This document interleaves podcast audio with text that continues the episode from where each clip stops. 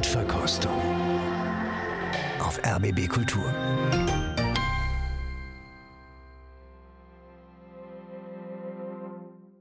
Einen schönen guten Abend zu unserer Sendung. Ich bin Christian Detig. Beethoven, das erste der drei sogenannten Rasumowski-Quartette wollen wir heute Abend hören. Und hier ist gleich der erste Satz, die erste Aufnahme.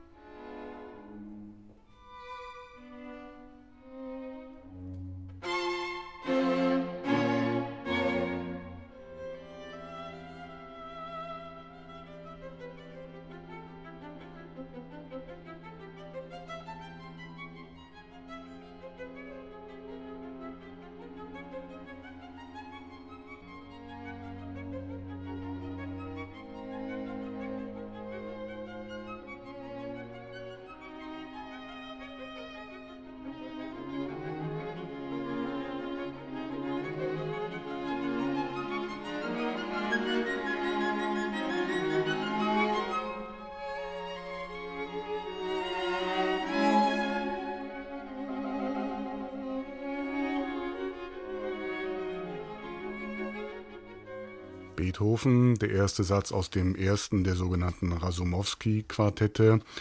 Andreas Göbel, sagen Sie uns doch heute Abend als erster, was Sie über diese Aufnahme denken. Ja, das ist eine sehr solide Aufnahme. Man merkt, es ist kein ganz junges Quartett. Das würde man heute vielleicht nicht mehr so machen. Äh, vom etwas geschmierten Legato in der ersten Geige äh, bis zum ja eher verwaltenden äh, die Ausbrüche sind dann doch ja, vorbereitet und auch ein bisschen geschönt. Natürlich ist es vom Handwerklichen her unglaublich sauber, wenn die da zusammenspielen. Wirklich alle vier Stimmen unisono, das sitzt, da geht auch wirklich nichts links und nichts rechts davon. Interessante Aufnahme, weil der Cellist hier deutlich besser ist als der erste Geiger. Andreas Göbel, Pianist und Redakteur beim Kulturradio vom RBB. Christine Lemke-Matwei sitzt neben ihm, Autorin und Redakteurin bei der Zeit in Hamburg.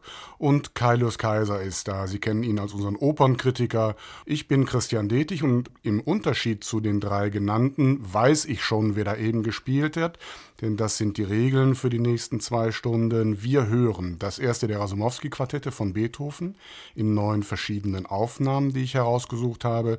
Und mein Rateteam hat die vornehme Aufgabe herauszubekommen, wer da gespielt hat. So erklärt sich ganz einfach der Titel der Sendung Blindverkostung. Wir wollen uns gemeinsam dem Stück ein wenig nähern und uns nicht blenden lassen von irgendwelchen Namen oder Etiketten. Soweit also der Vorspruch und die Regeln für die nächsten zwei Stunden.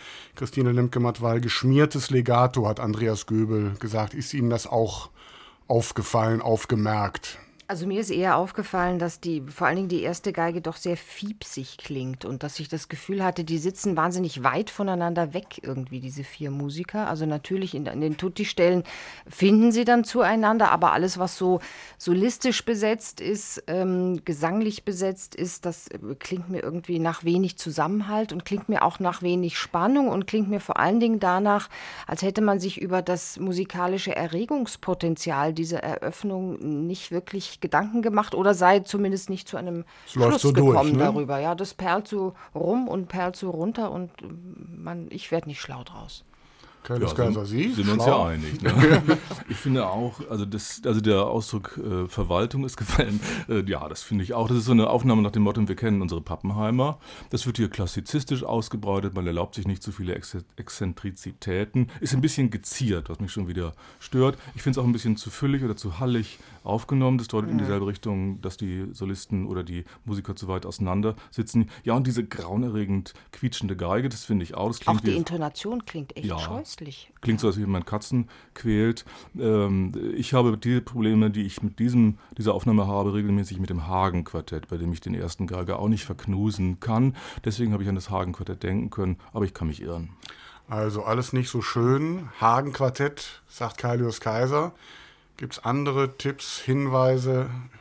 Dann müsste, müsste der Cellist Clemens Hagen sein. Also äh, Dafür war er hier zu gut, sagen Sie jetzt. Das ist aber gemein. Ja, ich meine, das Hagenquartett, die, die bratzen alle so ein bisschen rein. Es könnte auch Valentin Erben gewesen sein, der so äh, ein aufbrausendes äh, Cello-Solo hat. Äh, eben gerade die Dis Diskrepanz zwischen Cello und erster Geige. Also Valentin Erben heißt Alban, Alban Berg. Berg, also ich, ich würde auch äh, für möglich halten, dass Günter Pichler so ein bisschen piepst. Das hat er öfter mal. Christine Lemke-Matwei schaut noch etwas skeptisch, rätselnd. Ja, weil ich denke, es sind in, in jedem Fall vier Männer, die da spielen. Ich weiß gar nicht, woher ich Jetzt das aber raus weiß. damit. Jetzt aber raus damit. Nein, weil, man, weil sie sich so bemühen, den Beethoven, diesen, ja, wie soll man sagen, mittleren Beethoven, so betont leichtfüßig zu spielen. Ja, also so in, in, in Richtung, nicht in Richtung Russland ihn zu drehen, sondern ihn in Richtung Haydn zurückzuwenden. Und das Spricht finde dann ich, gegen das Hagen-Quartett das schon mal. spricht schon mal gegen das Hagen-Quartett und vielleicht mehr für Alban Berg. Ja. Also, die Aufnahme ist in Wien entstanden, 1989, und das war das Alban Berg Quartett. Günter Pichler an der fiepsigen Geige, Gerhard Schulz, Thomas Kakuska und Valentin Erben haben wir gehört. Ich bin jetzt ein bisschen überrascht über Ihren kritischen Ton, denn wenn man, wenn es so eine Quartett-Bundesliga geben würde, Alban Berg Quartett würde doch immer auf den vorderen Plätzen spielen, oder? Ja, vielleicht war das vor 15, 20 Jahren noch so. Na klar, hätte ich auch irgendwie gesagt, bei einer Standardaufnahme fällt mir zunächst das Alban Berg Quartett ein. Aber da ist ja auch ein bisschen was nachgewachsen. Und ich glaube, auch die Sichtweise auf dieses Quartett hat sich ein bisschen verändert. Dieses nur europazentristische, gute Quartette kommen aus aller Welt und ich glaube so, äh, dass man mit hoher Nase über solche Quartette wie Juilliard String oder äh, Tokyo String Quartett äh, weggegangen ist, das ist, glaube ich, auch nicht mehr so. Ich glaube halt auch, die haben, die haben den Platz so Dieskau-mäßig besetzt gehalten, äh, erfolgreich, auch über, über Plattenaufnahmen natürlich, über Schallplattenindustrie. Und das hat es einem einerseits leicht gemacht, äh, dass einem der Name sofort in den Sinn kommt und andererseits aber auch so gewisse Aversionen frühzeitig geschürt. Also ich konnte die vier Herren noch nie richtig leiden, muss ich, muss ich sagen. sagen ja. Also ich wirklich. Gemocht, ja. Es hat doch was unglaublich Humorloses, dieses Spiel und sowas eben sowas Verwalterisches, sowas Beamtenmäßiges, Musikbeamtenmäßiges, bei meine, aller Qualität. Aber eins müssen wir sagen, so wichtig wie Fischer Dieskau sind sie nie geworden. Nein, aber sie wollten dahin. Also Ja, das ja, hat das man ihnen wollten immer so einige, angemerkt ja. und das war so wahnsinnig Oder meinten, da, unsympathisch. dahin gekommen zu sein. Gut, ich wollte einen starken Auftakt setzen, das ist misslungen. Schauen wir mal, Ja, was der schade Abend eigentlich, noch ja? bringt. Noch einmal der erste Satz in einer zweiten Aufnahme heute Abend.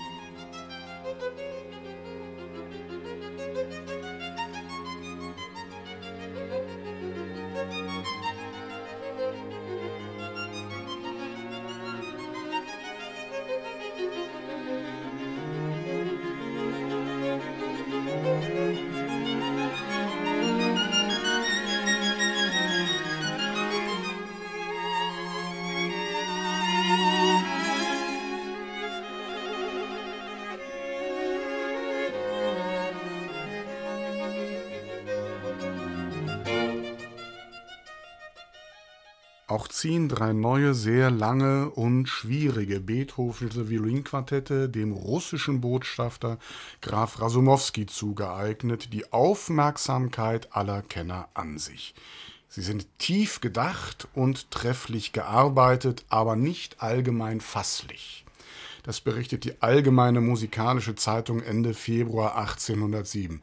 Christine Lemke-Matt war ja auch nach dem zweiten Hören, das mit dem nicht fasslich, das ist irgendwie geblieben, ne? Ja, das kommt hin, würde ich sagen. Das gilt auch für heute noch. Ich finde, bei allem, was man über das Quartett lesen kann, was so viel nicht ist, wenn man es nicht mit Hardcore-musikologischen Analysen zu tun haben möchte, äh, gefällt mir ja immer ganz besonders, dass immer gesagt wurde, Beethoven hat das ähm, seinen Freunden auf dem Klavier so ein bisschen angedeutet und hat sie immer totgelacht über deren äh, Reaktionen. Ja, ja, weil denen wahrscheinlich irgendwie das Staunen und Rätselraten in die Gesichter geschrieben stand. Es ist ein seltsames Stück mit einer seltsamen Eröffnung. Aber da möchte ich widersprechen, Entschuldigung. Was damit nicht fasslich gesagt wird, das verstehen wir überhaupt nicht mehr, was es bedeutet haben mag. Also die Leute, die damals gelacht haben über Beethoven, die haben es verstanden, weil das Stück hat halt Erwartungen konterkariert oder nicht erfüllt, die man hatte. Die haben wir aber gar nicht mehr, weil wir kennen ja diese ganzen Stücke und viele, die ihr nachkomponiert wurden, noch dazu. Ich glaube, wir verstehen gar nicht mehr, was an diesem Werk nicht fasslich sein könnte. Was, was das Avancierte damals ja. gewesen ja, ist. Ja. So dass sich die Musiker geweigert haben, Andreas Göbel das Stück zu spielen. Ja, naja, Beethoven konnte ja mit Leuten arbeiten, die wirklich zur Elite gehörten. Das äh, Schuppanzig-Quartett, das waren nun mal die Besten zur damaligen Zeit und da musste er auch keine Rücksicht nehmen. Und auch die haben im Schweiße ihres Angesichts dran gearbeitet und konnten damit auch erstmal nichts anfangen. Und man weiß ja auch gar nicht, wie die Uraufführung gewesen ist. Diese äh, Kritiken, die dann eben von verrückter Musik äh, sprachen, ob das tatsächlich Aufnahmen waren, die wir erwarten von der Qualität her oder ob die da auch erstmal gesagt haben, Hauptsache durchkommen kommt die Intonation so ein bisschen. Aber ähm, ich würde da Kaius Kaiser widersprechen dass man das nicht mehr nachvollziehen kann heutzutage. Im Grunde genommen doch, denn bei jeder schlechten Aufführung hört man, was das Problem dieses Quartettes ist. Wenn die erste Geige so hoch muss oder plötzlich irgendwelche Löcher entstehen und irgendwelche Mehrklänge aufgesplittert werden, versteht man heute dieses Quartett überhaupt? Ich, ich glaube, Entschuldigung, wenn ich da widersprechen darf, das sind Schwierigkeiten, die der Hörer damals genauso wenig einschätzen konnte wie heute. Ich glaube nicht, dass es damit gemeint war mit dem Nicht-Fasslich. Ich versuche es nochmal von der anderen Seite, denn was man wirklich deutlich hören kann, das ist keine Liebhabermusik mehr. Das ist keine Musik mehr für einen irgendwie gearteten, elitären äh, Adelszirkel, der sich das äh, zum ähm, Abendessen ähm, spielen lässt, sondern das ist Musik, die sich an Kenner richtet, die sich auch an ein Publikum richtet. Das war jedenfalls von Beethoven damals intendiert. An wen richtet sich das denn heute? Hat es jemand von Ihnen im Konzertsaal schon mal oder im Kammermusiksaal schon mal gehört? Oder hat dieses Stück heute eigentlich nur mehr eine CD-Karriere? Naja, früher, als es die großen Streichquartettzyklen in den großen Musikstätten dieser Welt noch gegeben hat, hat man das schon gehört, hm. ja. Aber es ist lange her, würde ich sagen. Und es gibt viele äh, Quartette, die man heute selten hört oder nur in riesigen Abständen. Ich würde das jetzt nicht in so eine exotistische Ecke stellen wollen. Nicht nee, unbedingt. in jedem Fall gehört zu einem der Stücke, die noch gespielt werden in dieser ja, in so Repertoires. Keine Frage, ja. schon wegen des Beinamens. Nicht, ja. nicht exotistisch, aber vielleicht elitär? Na, ich weiß nicht, vielleicht elitär, was die, was die Geisteshaltung äh, des Publikums betrifft, ja, und das auch heute noch, weil ich glaube, es ist nicht, ähm, es sind nicht die Kühnheiten und harmonischen äh, Vertracktheiten der ganz späten Beethoven-Quartette, die uns hier irgendwie als nicht fasslich oder unfasslich entgegentreten, sondern es ist vielleicht mehr eine, so wie äh, Kai Lewis Kaiser eben gesagt hat, ein Spiel mit äh, Konventionen, mit Traditionen, mit Humor auch, mit Witz, mit Ironie. Und das kapieren wir heute nicht. Ich glaube, dass auch Streichquartettprogramme, wie sie heute immer noch gespielt werden, mehr und mehr anachronistisch werden, wenn man sie jetzt gegen Orchesterprogramme setzt oder selbst Klavierabende, wo es früher üblich war, eine Beethoven-Sonate, eine Brahms-Sonate, vielleicht zum Einspielen was von Haydn. Äh, das weicht auch anderen Ideen. Nur bei den Streichquartetten ist es so, ein Beethoven ist dabei oder ein Schubert und wenn man mal irgendwas in Anführungszeichen Originelles machen will, spielt man Ligeti Nummer 1. Das stimmt, ja. Und das ist ein interessanter Punkt, weil das bedeutet, dass die Tradition des Streichquartetts vollkommen stehen geblieben ist, auch des, der Aufführung dieser Gattung. Übrigens ist ja auch das Publikum ein bisschen anderes. Wenn ich Streichquartettabende besuche, stelle ich immer wieder fest, dass es doch irgendwie andere Leute sind, die da hingehen. Es ist vielleicht ein bisschen spezialistisch, im positiven Sinne. Aber andererseits gibt es ja nichts so viel heute wie junge, aufstrebende Streichquartette. Also es gibt ja eine, geradezu eine Schwemme von äh, jungen Ensembles, die natürlich dann auch mit einem ganz anderen Repertoire auftreten. Ja, ob die die Chance haben werden zu überleben, ob die ein Konzertleben haben werden, ähm, an dem sie so partizipieren können, dass sie davon auch existieren können, weiß ich nicht. Aber Ja. es gibt sie. Da bin ich mal gespannt, ob genau diese jungen Ensembles, die es gibt, ob die denn heute Abend auch vorkommen werden. Und damit komme ich zurück zu der Aufnahme, Also die das wir war da eben Das war keine. Das, war, das hat man, glaube ich, deutlich gehört. Eine ältere Aufnahme. Carlos Kaiser, wie hat Ihnen dieses Stück gefallen? Ja, aber schön hat mir das gefallen, weil ich sowieso im Streichquartett komischerweise den älteren Aufnahmen nachhänge. Merkwürdigerweise, ich bin meistens kein Freund der neueren Quartettaufnahme. Ich finde es sehr viel präsenter als, als das, was wir früher gehört haben. Sehr viel flüssiger, sehr schön konsonant musiziert, wodurch so ein gewisser orchestraler Charakter fast zum Teil hervortritt. Ähm, am Ende wird es mir ein bisschen zu sehr etüdenhaft und betulich, aber grundsätzlich kommt mir das sehr prononciert und sehr schön vor. Christine Lemke-Matwei, der Geiger, hat doch auch hier Probleme gehabt. Der Geiger hatte auch hier Probleme, aber das liegt vielleicht an dieser scheußlichen Tonart. Also in, wenn ich ein Auge werfe in Andreas Goebels Noten und wir haben uns gerade schon drüber verständigt, Destur ist echt Vorzeichen fies. ohne Ende. Also für so eine linke Hand ist das echt grauenhaft. Vielleicht soll es ja auch so ein bisschen falsch klingen, so die Etüde, die nicht bewältigte Mhm. Etüde. Ja, vielleicht ist es das, was, was Beethoven hier auch mit im Sinn gehabt hat. Ansonsten kann ich nur zustimmen. Also es ist eine sehr schöne, klangsinnliche, fast schon erotische Mhm. Arbeit, die hier uns begegnet und äh, auch dieses äh, an sich komplett idiotische Passagenwerk und dieses Nähmaschinen-Ostinato, das hat plötzlich alles irgendwie einen Körper, ja, das hat eine Gestalt. Erotischer Beethoven ist ganz was Seltenes. Ja, soll es geben. Andreas Göbel, Gegenrede. Ja, äh, fällt mir nicht ein. Es ist auch tatsächlich das, äh, was dieses Quartett ausmacht, nämlich dieses, dieses, Raustreten aus der Privatheit, aus diesem äh, im kleinen Raum äh, Spielenden zur äh, eigenen Freude, sondern äh, das hat sinfonische Größe, ist also im Grunde genommen so eine Quartettsinfonie, als die das ja auch mal bezeichnet wurde. Und ja, auf der einen Seite hat es die Leichtigkeit eines Heidenquartetts, auf der anderen Seite klingt es mir manchmal ein bisschen böhmisch. So dieses leicht melancholische, das etwas Ausruhen und äh, ein Quartett, was so ein bisschen das Radikale nicht wahrhaben will, aber das stört mich hier in dieser historischen Aufnahme eigentlich eher wenig. Die vier haben Spaß und ich habe Spaß beim Hören.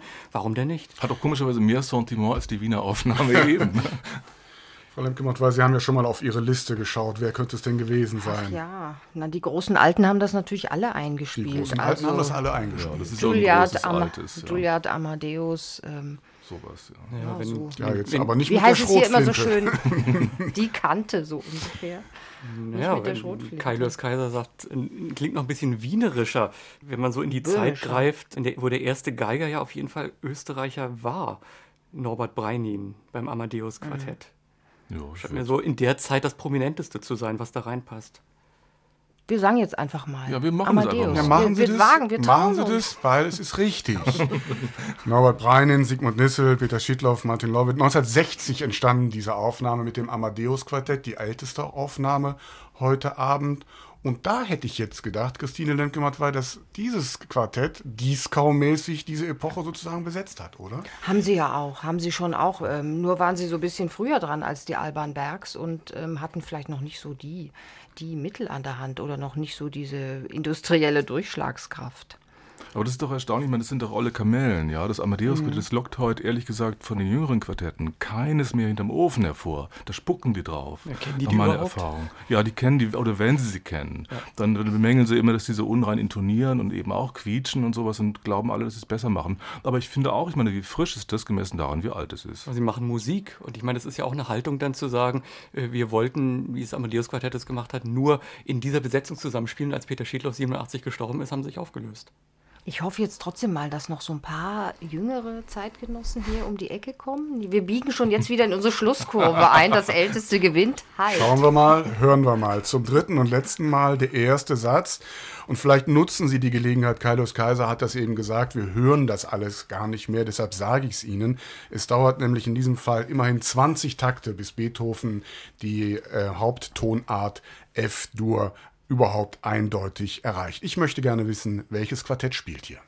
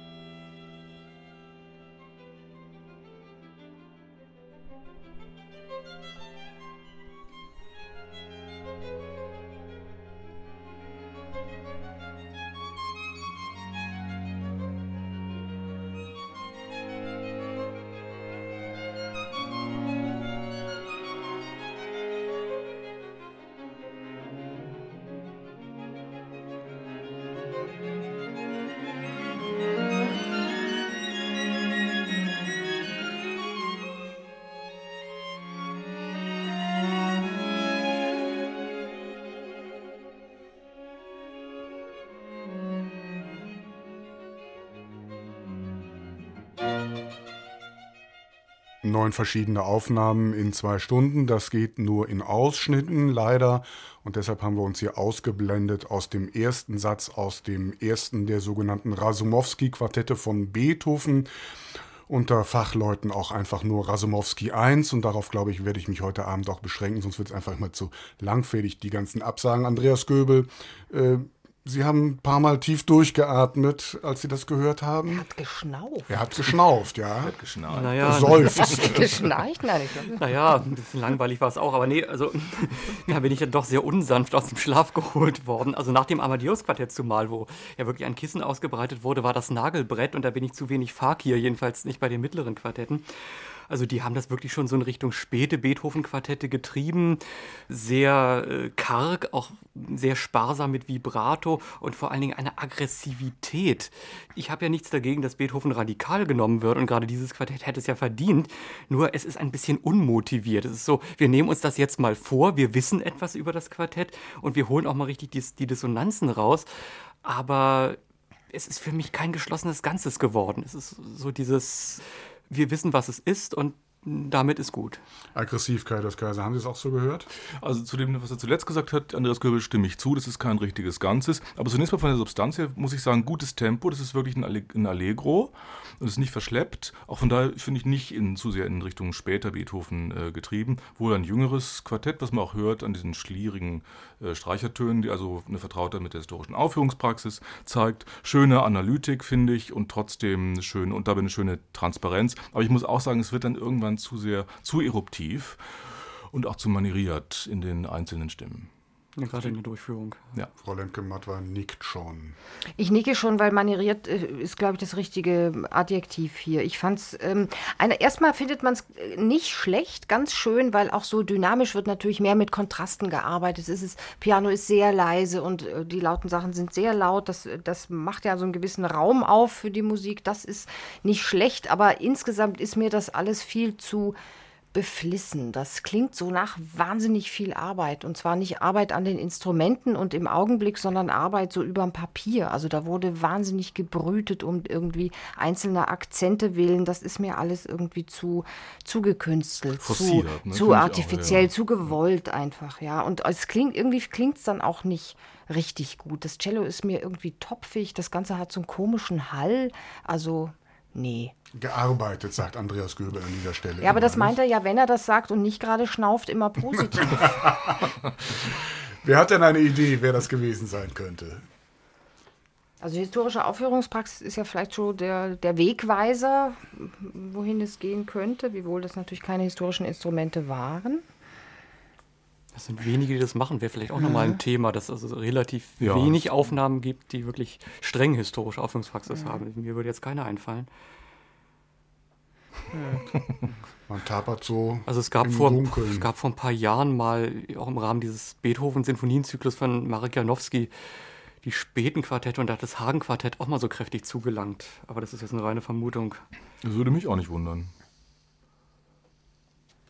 Christine Lemke-Mattwein nickt, aber eher ratlos. Ja, auch ratlos, weil ich die auch nie richtig leiden konnte. Also, es ist das Hagen-Quartett. Lukas Hagen, Rainer Schmidt, Veronika Hagen und Clemens Hagen. Von 2002 ist diese Aufnahme. Ein Familienquartett, was offenbar beim Arbeiten hilft. Ich meine, jedenfalls, es sind ja Musiker, die der socialen Aufführungspraxis, wenn nicht anhängen oder angehören, so doch irgendwie ein bisschen folgen in gewisser Weise. Was ja auch richtig ist. Eigentlich nur, dass es ihnen trotzdem nichts bringt. Ich fand es ganz interessant, wie Sie reagiert haben, denn eigentlich gehört das Hagen-Quartett ja zu den durchaus renommierten Quartetten, aber so richtig durchschlagen tut es nicht. Es kommt auch von Fall zu Fall an. Also ich habe mit denen wirklich sehr gute Aufnahmen und auch sehr schlechte gehört. Vielleicht liegt das auch irgendwie an der Substanz, denn dieses Quartett ist hier so äh, gearbeitet, dass im Detail ist eben auch eine weite Strecke. Das hat was Episches und das äh, muss man eben auch tragen können. Und da äh, hat Beethoven eben auch äh, Strecken, wo dann eben auch mal nicht so viel passiert und das fehlt mir hier. Man muss natürlich sagen, Entschuldigung, Nee, ich glaube, die Hagens haben so ein bisschen das Problem, sie sind so in ihrer Jugendlichkeit ergraut inzwischen, ja. Also die waren immer so die Jungen, die kommen und, und so eine Zwischengeneration, von der man sich doch auch viel versprochen hat. Und das haben sie nie so ganz richtig einlösen Ich meine, können. Sie gelten noch als jung, dabei spielen Sie schon seit 30 Jahren ja, zusammen. die, ne? ja, natürlich. 30-jähriges Jubiläum Hm. war doch jetzt gerade erst. ja, ja, ja. Sie hören das Kulturradio vom RBB. Bei mir im Studio sind Christine Lemke-Matwei, Andreas Göbel und Kailius Kaiser. Und gemeinsam hören wir heute Abend das erste der Rasumowski-Quartette. Dreimal den ersten Satz haben wir gehört und an dieser Stelle eine weitere Regel unserer Sendung. Es geht darum, eines der drei gehörten Quartette auszuwählen und mit in die nächste Runde zu nehmen. Welches wollen wir noch einmal hören, wenn wir dann beim zweiten Satz sind? Alban Berg Quartett, Amadeus Quartett oder das zuletzt gehörte Hagen Quartett. Das ist doch klar. Das gute alte Fass es an. Das gute alte Fass es an. Nicken, das Ja, wir funktioniert nicken, Kann ich wir nicken ins Ja. Mikrofon, ja. Meine Damen und Herren, die drei meinen das Alban Berg Quartett. Ich darf das Nein. auch. Nein! Das Natürlich nicht. Das Amadeus-Quartett. Und dann habe ich mich auch noch vertan, denn natürlich meinen die drei das Amadeus-Quartett. Folgt der zweite Satz, der zu dem avanciertesten gehört, was Beethoven geschrieben hat. Die Musiker damals haben sich geweigert, das zu spielen. Es fängt ganz einfach an, zu einfach für die damaligen Verhältnisse und verliert sich dann in den unendlichen Weiten des vierstimmigen Satzes.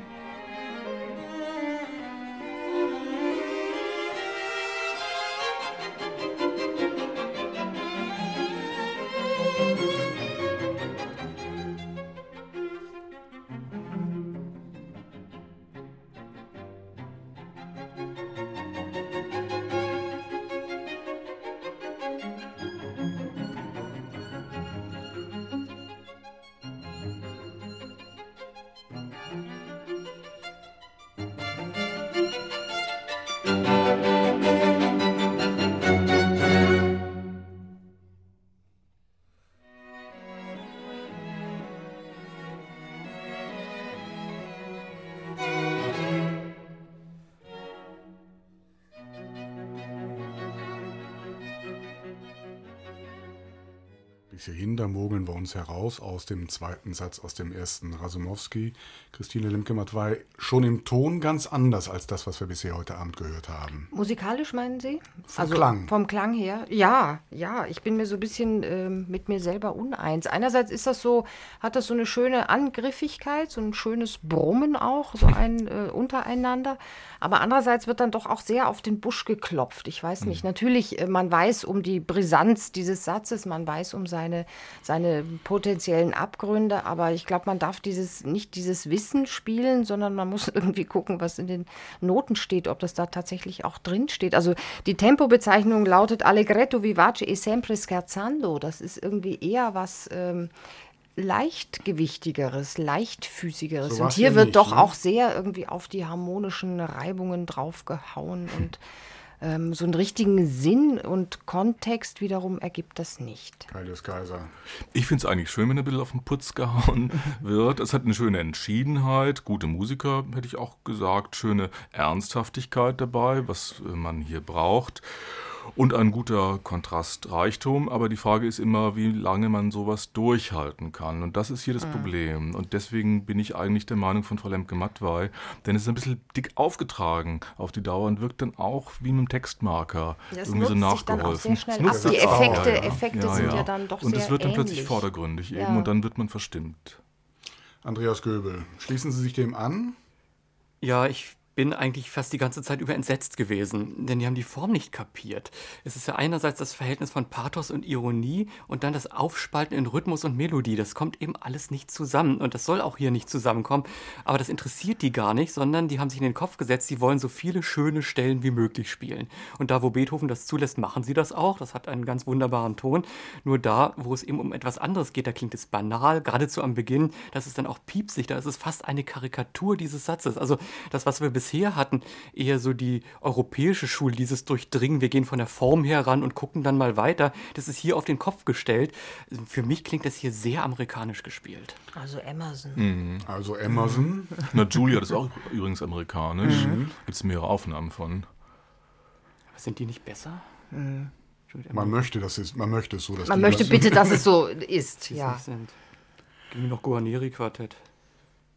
Dabei bleiben wir mal, denn das wäre die richtige Antwort. Das ist die richtige Antwort. Die Aufnahme ist rund 20 Jahre alt, in New York entstanden. Das Guarneri-Quartett gegründet 1964, also so in etwa doch eigentlich die Amadeus-Generation, oder?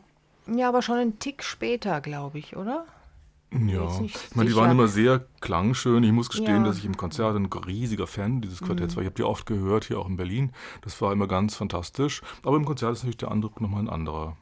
Was macht eigentlich das Amerikanische aus? Das ist Ihnen ja allen drei sehr schnell.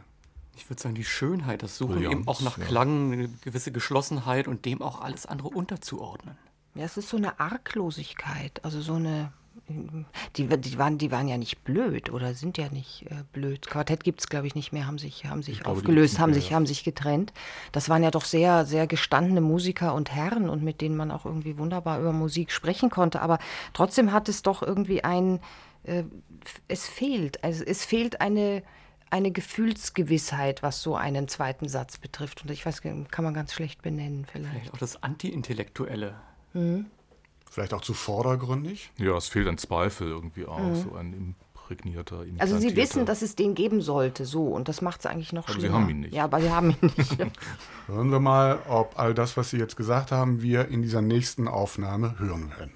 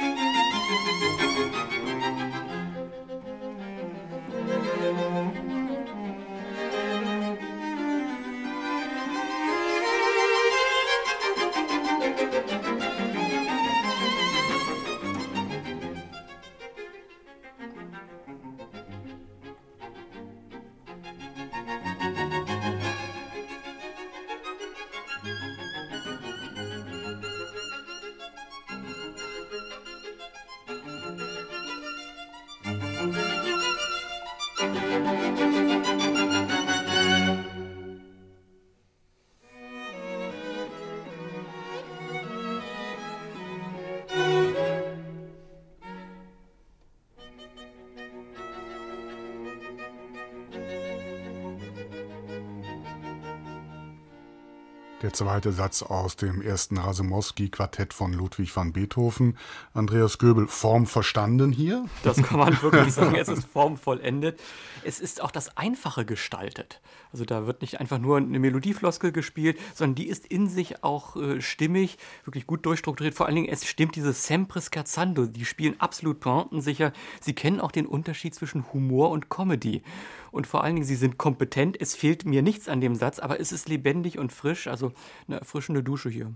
Christine Lemke-Matt war in ihrem Gesicht, sehe ich, dass Sie zustimmen werden zu dem, was Andreas Göbel ja, eben gesagt doch, ich hat. fand's, ähm, wobei ich sagen muss, es hat auch so was Naives, ja. Also auch wenn man sagt, jetzt Form vollendet und die haben das alles durchschaut und spielen das, was sie da äh, analytisch begriffen haben. Ich finde auch, es hat was Naives, was, was Frisches, was ähm, dem folkloristischen nicht ganz abgeneigten, was ja durch diese, durch diese mm, Musik auch durchscheint und durch ihre, durch ihre Themen. Also bei, alle, bei allem Selbstreferenziellen, was dieser Satz haben mag und was man daraus analysieren kann, also die Musik spricht ja auch über sich und zeigt ihre Instrumente und entblößt sich und äh, deckt sich wieder zu, ist das doch ein relativ äh, musikantischer Ansatz. Gegenrede jetzt von Kaius Kaiser. Ja, also ich darf jetzt Protokoll geben, ich habe keine Ahnung, was die Formvollendung dieser Aufnahme sein soll. Ich habe die Form auch nicht verstanden, dieses, äh, dieses Satzes, bekenne mich also hier zum interessierten Laien und muss trotzdem sagen, ja, die Aufnahme ist sehr aufgeräumt. Ich bin auch für die Aufnahme, weil sie komischerweise aufgeräumt und sperrig zugleich ist. Also es wird auch mal ein hässlicher Ton riskiert, woran man sieht, dass es wahrscheinlich kein amerikanisches Quartett ist. Es hat aber merkwürdigerweise auch eine Leichtigkeit, und zwar so eine saatyrhafte Leichtigkeit, die ich für was Tolles und Rares halte. Also das mit der Form kann ich auflösen. Die gediegene Fachwelt streitet sich bis heute in die obersten Regionen, Na, Gott sei Dank. ob dieser Satz ein Sonatenhauptsatz ist oder aber ein Scherzo. Man mag das deuten, wie man möchte. So viel kann ich sagen. Wer es gewesen ist, möchte ich gerne von Ihnen wissen. Wen haben wir da gehört? Keine Amerikaner und keine Deutschen. Hm. Na gut, dann eben Deutsche. War das nicht unser geliebtes Amadeus-Quartett? Doch, das vielleicht? war unser geliebtes Also. Amadeus-Quartett. Ich löse das jetzt mal ganz einfach auf. Ja, das war das Amadeus-Quartett. Und Christine Lemke-Matt, weil Sie haben vorhin bei Guarneri gesagt, so da fehlte so ein bisschen die Gefühlstiefe. Äh, Das, da, die hat man da schon gehört hier jetzt. Das war anders, ne? Die ist da schon drin, aber ich würde eben nicht sagen, ähm, aus ähm, Schönheitswahn oder, oder ähm, Suchen nach Inseln, an denen man sich festhält, sondern das hat so eine, das hat eine große Selbstverständlichkeit und Natürlichkeit im, in, der, in der Begegnung mit diesen Noten. Das finde find ich nach wie vor bestrickend. Auch differenziert halt Ja. eben. Ne? Ich will nochmal sagen, man würde heute sagen, das Amadeus-Quartett, das ist wirklich von gestern. Ja, Das muss man übertroffen haben können bis heute. Und trotzdem, wie merkwürdig, neuartig guckt man das an, wenn man das hört. Aber vielleicht ist ja dieses von, von dieses Vorurteil von gestern schon wieder so weit von gestern, dass es schon wieder uns von Ja. morgen entgegenkommt oder irgendwie so Motto, ähnlich. kommt alles wieder. Ja, genau. Ja, und ich glaube, bei dem Satz bringt es nichts, irgendwie klüger sein zu wollen. Das ist genau das, was Christine Lemke-Madwey angesprochen hat mit naiv. Man muss das so machen, weil bei aller Komplexität der Form, die Einzelteile sind bei Beethoven oft von erschreckender Naivität. Nur fürs Protokoll sage ich nochmal, dass diese Aufnahme, die wir eben gehört haben, über ein halbes Jahrhundert alt ist. Hören wir mal, wie alt die nächste ist. Zum dritten und letzten Mal heute Abend der zweite Satz aus dem ersten Rasumowski. Und wieder möchte ich wissen von Ihnen, welches Quartett hier spielt.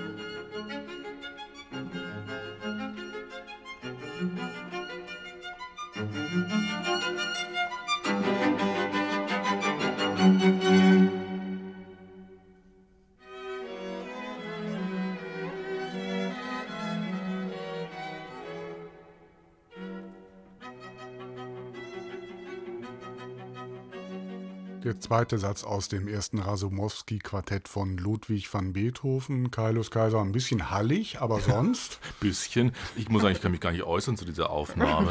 Ich weiß nicht, ob es in der Kirche aufgenommen wurde, aber ich würde sagen, das verleiht dem Ganzen ja einen leicht perversen Zug. Das geht überhaupt nicht, das Ganze mit so viel Hallsoße zu übergießen. Das hat dann nichts, oder zu ertränken in so viel Hallsoße, das hat dann nichts zu suchen, weil das wirkt so gespreizt auf diese Weise und so spitzengeklöppelt.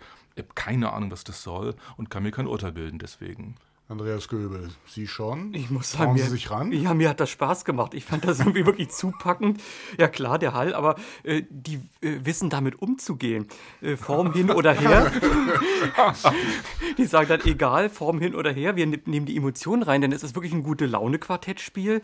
Äh, da denkt man überhaupt nicht drüber nach, wie das alles gearbeitet ist, sondern die wissen genau, äh, wenn man den Takt gut hält, dann schafft man es auch und dann kann man auch alle Schwierigkeiten über den Haufen spielen. Und wenn, weiß ich, die erste Geige in der Höhe vielleicht nicht nicht so ganz sicher ist, dann spielt sie halt leiser. Die Musiker wissen, was sie tun, die können damit umgehen. Ich würde Kaius Kaiser zustimmen, von der Aufnahmetechnik geht das so nicht, aber äh, als Vorlage. Äh, ist vielleicht was für ein Fahrstuhl. Ich meine, da hat man dann so ein bisschen räumliches Weitegefühl. Christine Lemke-Matt, sagen Sie was Nettes zu dieser Aufnahme? Ach, das fällt aber schon schwer, weil es, es klingt ja eigentlich plötzlich gar nicht mehr wie Beethoven. Und wenn über dieser zweite Satz überhaupt je nach mhm. Beethoven klingt, aber dieser klingt äh, auch nicht nach Beethoven. Und ich weiß nicht, mir, mir liegt das irgendwie quer äh, in den Gehörgängen. Es hat auch so plötzlich so einen überromantischen Anstrich, der ganz äh, deplatziert ist, glaube ich. Und dieses, sie wissen, was sie tun, was Andreas Göbel eben gesagt hat, ja, zumindest einigen sie sich immer mit deutlichem Aplomb auf die nächste Eins und ähm, dann raufen sie sich irgendwie noch einen, Ta einen Takt lang weiter. Also ich bin auch. Ähm, nicht, nicht zufrieden damit. Ich habe auch das Gefühl, die stehen oder sie gehen herum. Irgendwie sind, also zu diesem Hall kommt noch irgendwie so eine Eigendynamik, die sich die dann so auf vier. vier ja, und dann Kirche, gibt es ne? ja heutzutage, gibt ja moderne Konzerte, da wandeln die Musiker so hin und her. Vielleicht ist das sowas. Hat jemand eine Idee, welches Quartett das gewesen sein könnte? Also wir haben ja manchmal auch Überraschungen hier. Äh, für mich klingt es wie die alten Eterna-Aufnahmen mit dem Suske-Quartett. Äh, und das würde auch erklären, äh, dass Stimmt, die, die gibt es doch jetzt neu, alle. Sind gerade erschienen. Ja, ja, genau. Die ja. sind, äh, würde auch erklären, warum das so klingt, weil die vier Musiker eben sonst auch noch was anderes zu tun haben und nicht nur Quartett spielen. Ja, die sind gerade erschienen. Ich kannte die Aufnahmen auch nicht und bin auf sie aufmerksam geworden, weil in der Zeit eine kleine, eine kleine Jubelarie zu lesen auf war. Auf unserer sogenannten Disco-Seite. Auf der Disco-Seite der hassen, Zeit. Ja. Und ich habe gedacht, wenn, naja, also wenn es in der Zeit steht, dann, also das war. Das ich habe es nicht geschrieben. Das war. Wie Autoren dürfen eine Meinung haben bei uns, ja. Ordnungsruf. Wir haben das Suske-Quartett gehört, gegründet, das muss man vielleicht erklären, von Karl Suske, der damals als Kapellmeister zwischen der Staatsoper und dem Gewandhaus gewissermaßen hin und her gependelt ist. Äh, Im Gewandhausquartett hat er die zweite Geige gespielt und hier in Berlin hat er halt das Suske-Quartett gegründet und das haben wir jetzt auch gehört. Und komisch, Kaius Kaiser, dass so ein Hall offenbar alles kaputt machen ist kann. Ist auf meiner Hedwigskathedrale aufgenommen worden, oder wie? Ja, das geht nicht. Also, ich meine, das Ganze wirkt kandiert oder frittiert oder überkandiert. Das, das geht gar nicht, finde ich. Gut, dann kommen, machen wir schnell weiter, denn das war bis hierhin der zweite Satz. Dreimal folgt der dritte Satz, für den wir jetzt bitte noch eine Aufnahme auswählen wollen. Suske Quartett scheidet wohl aus. Guarneri oder Amadeus Quartett haben wir noch gehört. Da bleibt eigentlich auch nur wieder das Amadeus Quartett, denn Guarneri kann dir nicht das Wasser reichen. Was höre ich von den anderen? Ja, sicher. Ja, sicher. Betrübtes Nicken. Aber wir haben eine Entscheidung. Folgt der dritte Satz. Wieder ein Sonatensatz, diesmal auch von der Fachwelt abgesichert. F-Moll. Wir sind in einer ganz anderen Welt.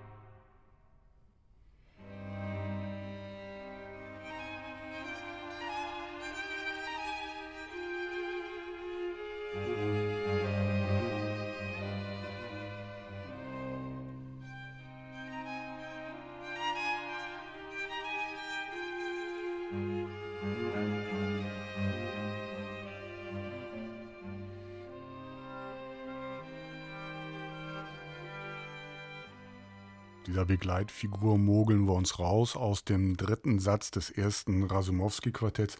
Andreas Göbel, das ist ein Satz, da hört man von allen vier alles. Was haben Sie gehört?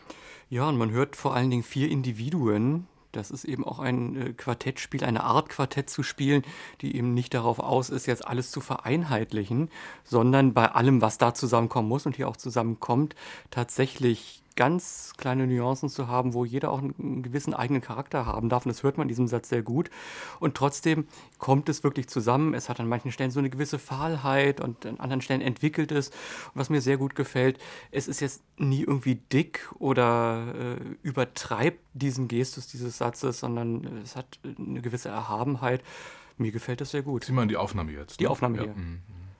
Ihnen auch? Gefällt es Ihnen auch gut? Ja, ich weiß nicht so recht. Also es gibt so ein eindeutiges Erkenntnis, Bekenntnis zur Melancholie, was ich erstmal was spricht für eine Entschiedenheit des Herangehens und zwar mit so merkwürdigen Silberfäden durchwirkt, die mich etwas irritieren und mir so vorkommt, als wenn wir es doch hier mit einer vom Temperament und vom Gefühlshaushalt her mit einer Sparvariante zu tun haben. Das heißt, man hat sich auf so eine Ebene geeinigt, damit man sich da so durchmogelt, mhm. wenn ich mal so sagen darf. Wir haben es auch mit einem viersätzigen Werk zu tun, das heißt, man muss auch mit haushalten, mit den Kräften, die man hat. Und ich finde, dabei ertappt man die Musik hier ein bisschen hier, denn das Fiepsige, dieses Silberfadigen, das geht mir ein bisschen auf die Nerven auf die Dauer.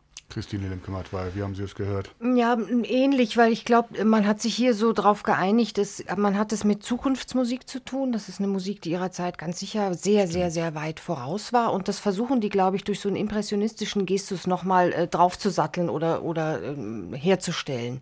Mir gefällt das aber eigentlich gar nicht so schlecht. Ich muss so dran denken, es wird, ist ja, glaube ich, gesagt worden, Richard Wagner hat dieses Quartett sehr geschätzt und ähm, in, der, in den Tagen, Wochen, Monaten, Jahren vor seinem Tod hat er sich äh, intensiv mit diesem Quartett beschäftigt. Und das kann man sich, wenn man diese Aufnahme und die, in diesem Satz hört, sehr gut vorstellen. Also das hat so was wirklich Schon melancholisch was halt, melancholisches, was auch irgendwie so über diese über die nächste Jahrhundertwende, äh, die ja noch sehr weit weg ist, eigentlich ähm, ähm, fast schon hinausragt oder dahin heranreicht. Also insofern ein, gefällt mir sozusagen das. ein melancholischer Vorschein des Siegfried-Idylls. Ja, so ein bisschen, ja, es hat sowas. Ja. Also dieses Geflechthafte einerseits, dieses Gebrochene andererseits, also ja, hat was. Ineinander verwoben also, aber wer hat hier gespielt? Also schöne Bogentechnik, so dass mhm. man irgendwie den Ansatz überhaupt nicht mhm. merkt. Ja. Tja, wer hat eine schöne Bogentechnik? Ich würde das aufgreifen, was Kai Lewis Kaiser gesagt hat, mit Silberfäden, äh, was mir jetzt nicht fiepsig vorgekommen ist, aber bei den Silberfäden würde ich zustimmen und das ist ja auch so ein Kennzeichen des Artemis-Quartetts, was ich, ich nun mal sehr denken, schätze. Ja. Also, ja. Mhm. Das war das, das Silbrige war Frau Prischepenko. Wir Also haben das Artemis-Quartett gehört und zwar in der Urbesetzung, wenn man so mit Heine Müller, Volker Jakobsen und ähm, Eckhard Runge, die jüngste Aufnahme heute Abend aus dem Jahre 2005. Legendäre Aufnahme inzwischen. Eigentlich eine Legendärer Aufnahme, wo man erwarten würde, dass wir, ja, eigentlich eine Aufnahme, wo man erwarten würde, uns fallen hier die Ohren ab vor Begeisterung sofort, weil wir das gar nicht übersehen können, wie großartig es ist. Aber so geht es uns jetzt auch wieder. Ja, Ja, aber man darf, ist- glaube ich, nicht vergessen, man hat es hier wirklich mit vier Sätzen zu tun. Und die Ja. waren ja immer auch als Dramaturgen ganz Ja. stark oder sind es, ja. Offenbar jetzt, wenn man dem Kollegen Göbel glauben darf, sind sie noch stärker geworden in der neuen Besetzung. Und, und ich glaube, das ist vielleicht auch ein bisschen gemein, das dann an so, an so einem ganzen, so einem kurzen Ausschnitt irgendwie ablesen zu wollen. Aber das gilt ja. natürlich grundsätzlich bei, unserem, bei unserer Sendung. Aber ich glaube, bei so einem Quartett, was sich so als, als dramaturgisch denkend begreift, schlägt das ganz besonders Mhm. äh, schwer ins Kontor. Wie geht's dem Quartett heute eigentlich? Die haben sich ja mittlerweile jetzt, glaube ich, zum dritten Mal gehäutet. Gerade bei der ersten Violine.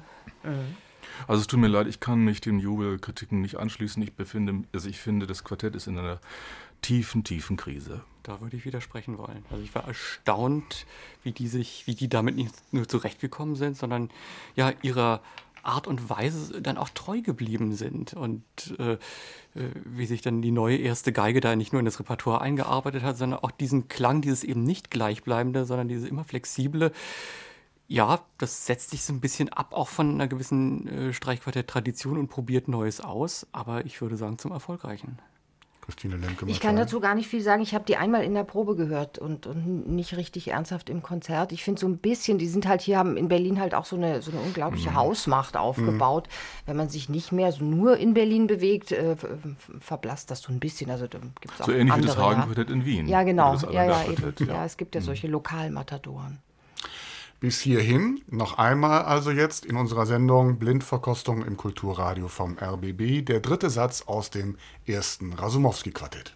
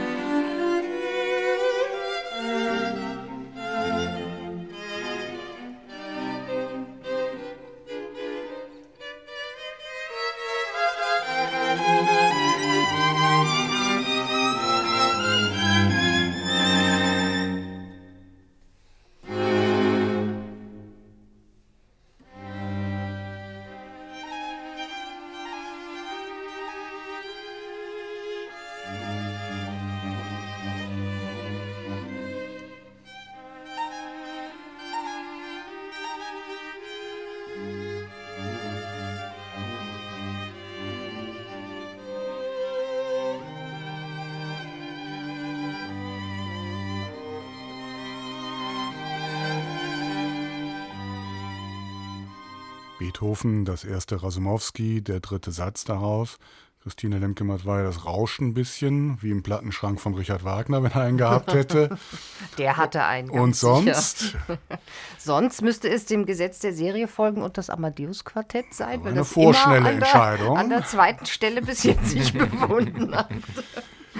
Ja, es ist, äh, es hat eine schöne äh, Tiefe. Mir ist trotzdem irgendwie diese, das Artemis noch ein bisschen im Ohr, muss ich sagen. Mhm. Vielleicht auch mhm. ohne, dass ich das will. Ja, es war einfach, äh, man hat ein bisschen, es war prägnanter, man hat ein bisschen mehr gehört als hier. Hier hört man mehr mehr Fläche, es ist auch in, es ist homogener äh, unter den Musikern und ja, man bleibt so ein bisschen, es ist langsamer gespielt, noch mehr Adagio gespielt, ja, es ist so ein bisschen ähm, hm, hm, hm, hm. Kailos Kaiser. Das ist irgendwie ein bisschen gruselig, die Aufnahme. es hat irgendwie so was spätmittelalterliches, ausgeblasenes, sehr karges. Und mir gefallen die Musiker hier nicht so sonderlich. Deswegen ist meine Hoffnung die, dass es nicht das Artemis-Quartett äh, das äh, Amadeus-Quartett ist. In jedem Fall fällt mir wieder auf, was mir auch schon beim Artemis-Quartett aufgefallen war, dass es bei diesem Satz eben wahnsinnig darauf ankommt, wie er eingebunden ist in das Ganze. Andreas Göbel. Ja, mir ist es genauso gegangen wie Christine Lemke-Matwei. Irgendwie schön, auch angemessen, den ganzen barocken Trauergesten, die Beethoven hier äh, verwendet hat.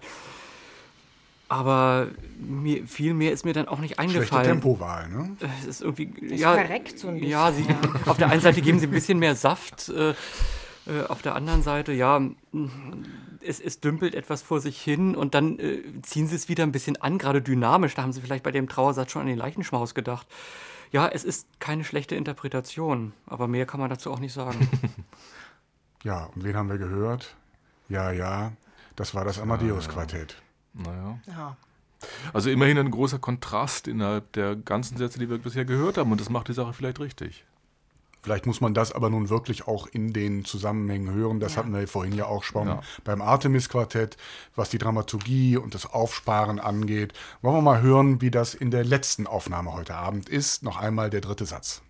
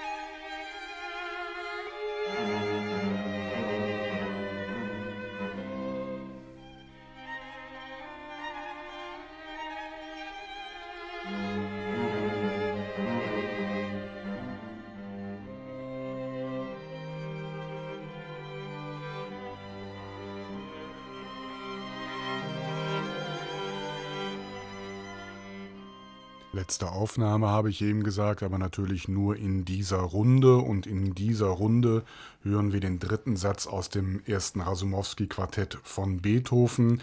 Tempobezeichnung Adagio molto e mesto, Andreas Göbel. Gut gewählt hier? Ja, irgendwie funktioniert es, aber das ist unausgegoren. Also ich glaube, das hat überhaupt nichts mit dem Tempo zu tun. Das ist ein langsames Tempo, das kann es haben. Und das äh, könnte man auch füllen, wenn man es denn füllen könnte. Aber äh, es ist auf der einen Seite so unglaublich pathetisch. Äh, am Beginn habe ich mich schon furchtbar darüber geärgert, äh, dass der erste Geiger nicht mal ein Legato spielen kann, ohne dass es schmiert. Und unfreiwillig komisch war es auch noch, er schmiert selbst da, wo es kein äh, Legato gibt, wo die Töne eigentlich abgesetzt sind die Musiker machen nicht viel falsch. Sie setzen die Akzente auch auf die wirklich ergreifenden Stellen, aber äh, ich habe mich da eher unangenehm berührt gefühlt. Das ist äh, keine einheitliche Linie. Frau Lemke-Mott, weil das war schon mal eindeutig. Ja, es ist halt so eine Bedeutungshuberei am Werk und die ähm, macht einem schlechte Laune nach wenigen Takten. Also eine, eigentlich ist der Klang ja ganz schön. Der hat was Körperliches, was Körperbetontes, was Fülliges, was Rundes, das blüht schön und hat doch solche, hat doch was Nächtliches dabei, also der Tonart F-Moll geschuldet. Das ist alles, wie gesagt, nicht falsch, aber ich finde auch zum Beispiel so dieses kurze Fragment eines zweiten Themas, was dann da wie so eine Sprungfeder aus diesem, aus diesem Trauerteppich herausragt, das äh, ist hier, das hat so was Fratzenhaftes. Ich glaube, das müsste man ganz normal, ganz natürlich, ganz einfach spielen und nicht irgendwie sagen, oh, der große Katzenjammer und wie verzweifelt und alles gerät uns irgendwie auf die schiefe Bahn. Also irgendwie stimmt die Einstellung zu, diesem, zu dieser Komposition nicht. Herr Luskada, Sie sind jetzt anderer Meinung, bitte. Ja klar, ich finde es sehr lehrreich, weil im Blick auf diese Bitte? Na gut. Weil jetzt doch die beiden anderen Aufnahmen, die wir davor gehört haben, ins Unermessliche wachsen und viel besser dastehen. Warum? Weil hier überhaupt keine Haltung äh, vorhanden will, ist. Diese Aufnahme will nichts sein als schön und pathetisch wahrscheinlich auch, was immer das sein mag. Aber zum Pathos, finde ich, kommt das ja überhaupt nicht. Das ist was ganz Oberflächliches, ohne jedes Problembewusstsein. Weg damit. Ja, aber vorher wollen wir noch wissen, wer da. Nee, wollen wir gar nicht wissen. Nein, das, Nein diesmal nicht. Traut sich jemand dran? Ich befürchte, da haben wir jetzt gerade eins der großen amerikanischen ja, das Quartette. Haben wir jetzt gerade eins glaube ich, das, das Julias oder so. Wirklich wie Freiheitsstatue im Regen. Na, der Name ist heute Abend schon einmal gefallen. Na, Amazon. Die Aufnahme ist in New York entstanden und das war das Amazon-Quartett mit Eugene ja. Drucker, Philipp Setzer, Lawrence Dutton und David Finkel. Ja, die haben immer so ein bisschen nah am Wasser gebaut. Apropos Freiheitsstatue, ja. Genau, Manhattan. Wir kommen zum vierten und letzten Satz und damit ein letztes Mal zu der Frage, wen wollen wir in die nächste Runde mitnehmen? Und jetzt bin ich gespannt, nach dem, was Sie eben gesagt haben, keine Chance für das Amazon-Quartett. Aber jetzt die Gretchenfrage, Amadeus oder Artemis? Ich würde ja gerne mal dem Artemis-Quartett eine Chance geben, mal zu gucken, wie die sich ja. im letzten Satz schlagen, ein bisschen virtuoser ist. Ja, schon. finde auch ja. absolut zweite Chance muss sein. Ja, vor allen Dingen auch auf diesem dramaturgischen Hintergrund, ja. würde ich sagen, will man jetzt wissen, wie das Finale geht. Also, das Artemis in der nächsten Runde und da hören wir den vierten Satz. Das Thema, das Sie gleich hören werden, ist ein russisches Volkslied und man vermutet, dass Beethoven es über seinen Auftraggeber, den russischen Botschafter in Wien, Rasumowski, bekommen hat. Andere vermuten, gehen sogar dahin, dass in diesem einfachen Lied so etwas wie die kompositorische Keimzelle dieses Quartettes liegt. Die Beantwortung dieser Frage aber überlassen wir einer anderen Sendung. Hier und heute Abend möchte ich gerne wissen, welches Quartett spielt hier. Ansagen muss ich aber auch, dritter und vierter Satz gehen sehr rasch ineinander über, sodass wir uns jetzt in den Schluss des dritten Satzes hineinmogeln.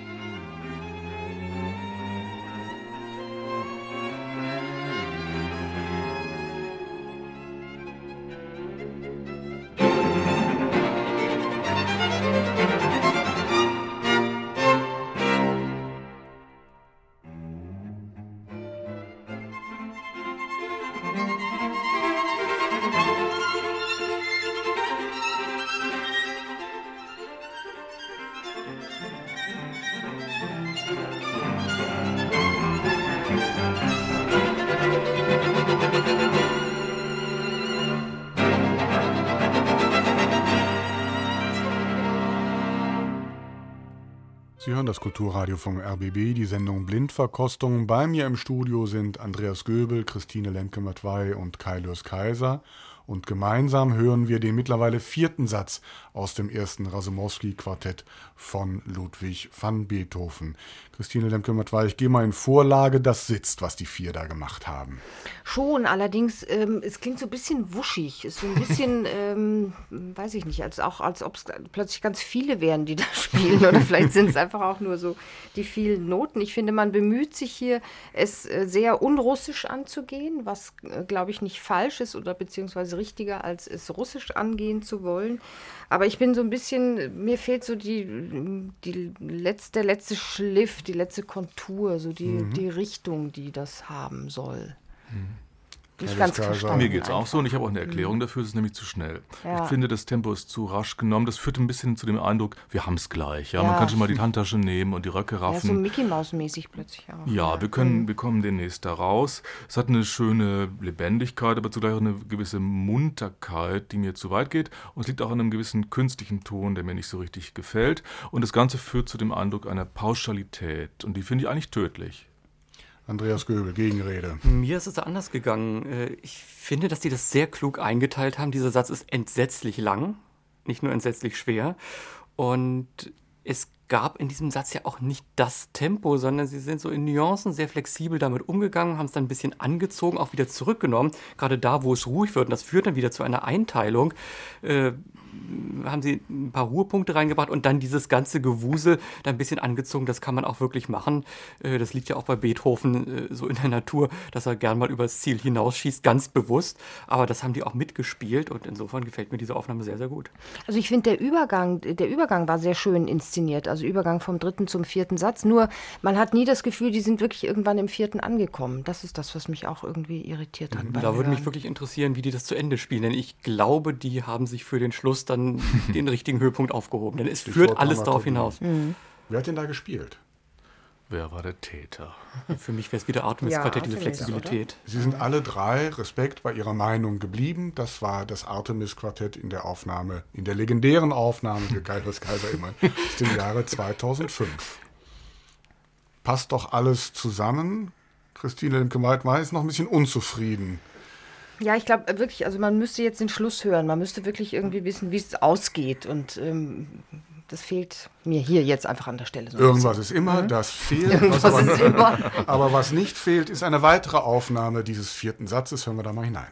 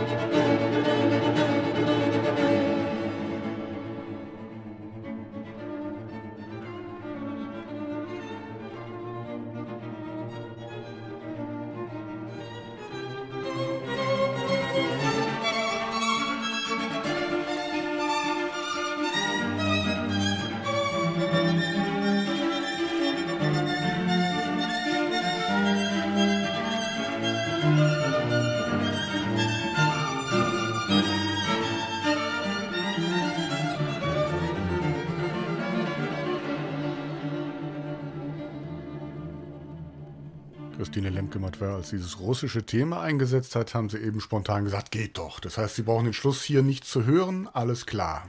Es ist insofern klar, als Sie das, ähm, diesen Satz als einen äh, Kehraus begreifen, was er nicht ist. Insofern ist das falsch, was die da machen. Aber die Haltung ist klar und daran kann man sich ja auch eine Runde erfreuen. Es ist natürlich sehr viel ähm, formulierter, es ist sehr viel äh, handfester, es ist folkloristischer, wenn man so will. Es gibt aber auch große leere Flächen in dieser Interpretation. Also das sind große, große Phasen, in denen einfach äh, gar nichts geschieht, äh, die dann auch nicht funktionieren, weil, die, weil der Ansatz falsch ist. Herr Döbel, Sie nicken. Ja, leere Flächen ist das Stichwort. Es ist nun mal kein Tschaikowski-Quartett, äh, das man so, so massig äh, durchgehend angehen kann, sondern es passiert im Gegenteil sehr viel hier bei Beethoven. Aber ich habe hier vier Musikern zugehört, äh, wie sie sich mit viel Schweiß und viel Arbeit durch diese Partitur gekämpft haben. Sie haben es fast geschafft, aber das wird zu wenig. Ja, man muss sagen, als Kehraus war das beim Artemis-Quartett auch zu hören und angelegt, finde ich. Der Unterschied ist, dass es eigentlich für mich hier brillanter klingt. Es hat einen tollen Drive, das muss ich schon sagen. Das Problem liegt aber schon in dem Folkloristischen, was hier so sehr in den Vordergrund geschoben wird und was irgendwie nicht so richtig aufgeht. Warum? Weil es auch böhmisch sein könnte, was wir hier Hm. hören. Es ist nicht wirklich Klingt so getroffen. Smetana, Ja, ja. ja, ja. Und das bringt mich hier eher zu dem Verdacht, dass wir es wieder vielleicht mit dem amerikanischen Quartett zu tun haben, das hier besonders hervorkehren will, was es kann, aber knapp daneben ist auch vorbei. Wer hat denn eine Idee? Also uns fehlt auf jeden Fall das Juilliard-Quartett noch. Cleveland gibt es auch noch. Ehrlich gesagt, wird ich es gar nicht wissen nach der Aufnahme. Na, so streng wollen wir heute Abend nicht sein. Na, so ich, schlecht war es auch nicht, würde ich sagen. ich sag's mal so, das Quartett befindet sich in Auflösung. Jedenfalls ist die letzte Saison angekündigt. das Ah. war das Tokyo, Tokyo. String. Tokyo String Quartett. Ein amerikanisches Quartett mit japanischen Wurzeln. Hört man das? Nein. Die japanischen Wurzeln meinen Sie jetzt? Man hört es schon. Also bei Beethoven hört man hier nie. Ich habe es jetzt hier nicht gehört, aber sonst höre ich es schon Ja. das Mal. Aber ich finde schon, also in dem betont eben europäischen hört man, dass es nicht europäisch ist. Ja, und ich bin auch ein bisschen erstaunt, weil sonst finde ich die eigentlich viel besser. Also es gibt Schubert-Aufnahmen mit denen, die gefallen mir wirklich sehr gut. Die Aufnahme ist von? 1900, ich glaube, sie ist so gut, gut 25 Jahre Ja, alt, also wenn ich das richtig im Kopf ja. habe. Okay, wer fehlt denn jetzt noch? Das waren sie fast alle, bis auf eine. Ja, also Julia Julia, Julia schon, ah, ja. Ja, und ein russisches möchte man doch vielleicht Ein auch dabei haben. Borodin, Borodin. oder sowas. Ja. Was ist so mit Vermeer oder Isai? Wen wollen Sie denn nicht hören, Herr Löskaiser? Also für Mehr und Isai kann ich darauf verzichten. Aurin kann ich auch darauf verzichten. Faustquartett kann mir alles mal- gestohlen bleiben. gab mal eine schöne Aufnahme so vor gut zehn Jahren mit dem Gewandhausquartett. Ja, Meine Damen und Herren, ich muss das kurz schildern. Die drei sitzen hier und haben ellenlange Listen vor sich mit allen möglichen Aufnahmen, die es bei, die es zu kaufen gibt, bei Amazon, Dussmann, wo auch immer und schauen jetzt natürlich darauf und hoffen, dass welche Aufnahme kommt. Hören wir mal rein. Zum letzten Mal heute Abend der vierte Satz des ersten Rasumowski von Beethoven.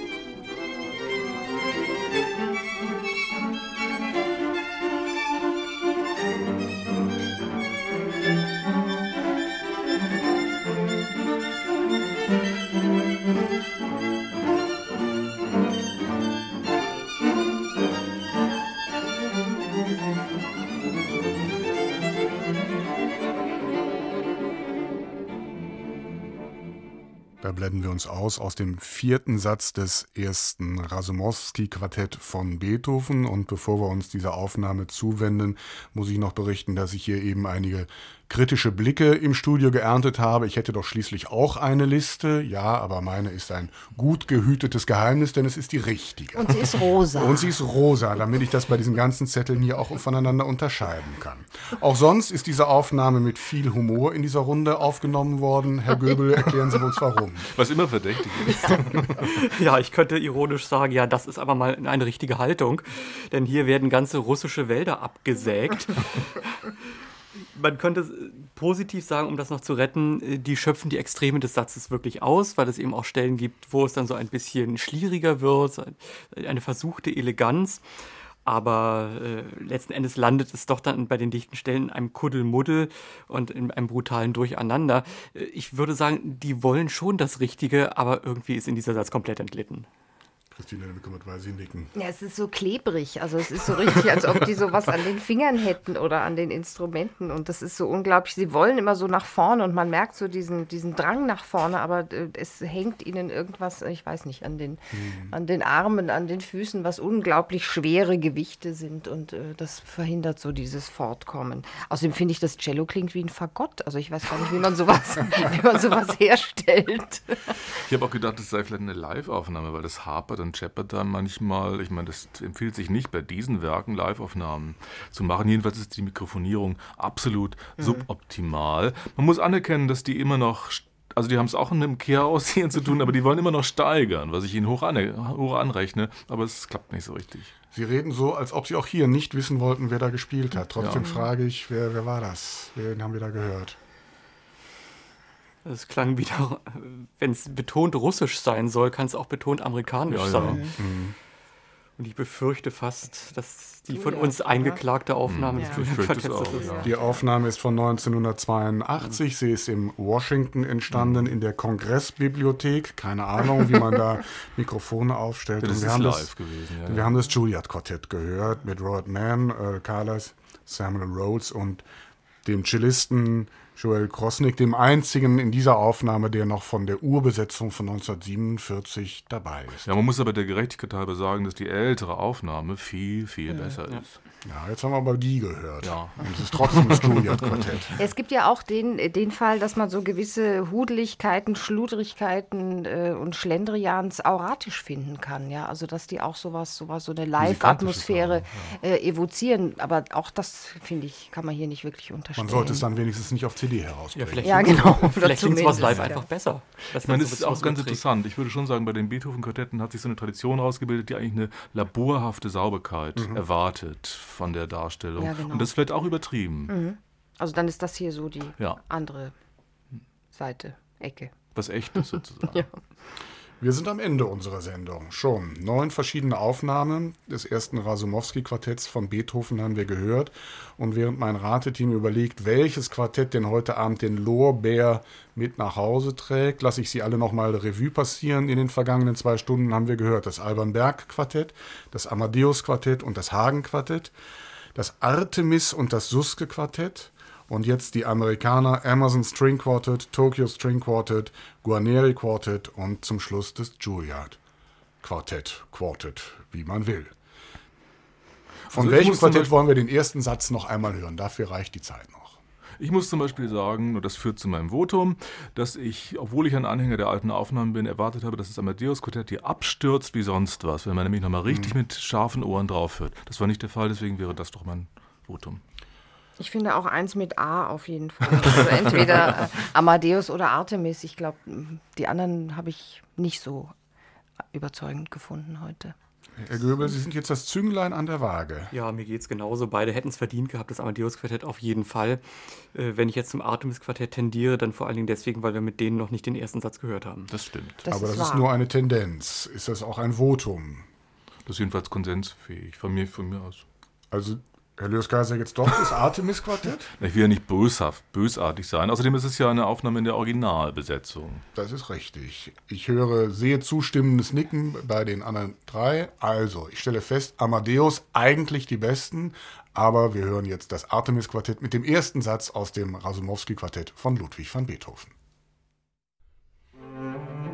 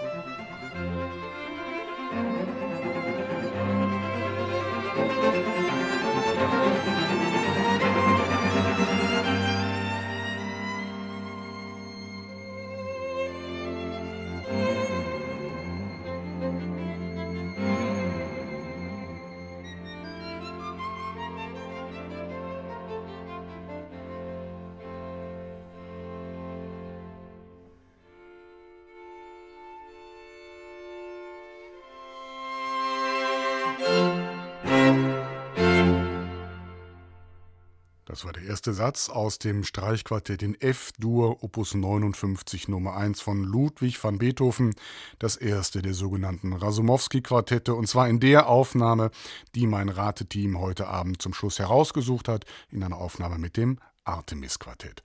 Und damit mein Dank an Christine Lemke-Matwei, Kailus Kaiser und Andreas Göbel. Ich bin Christian Detig und ich verabschiede mich. Bis dahin, einen schönen Abend.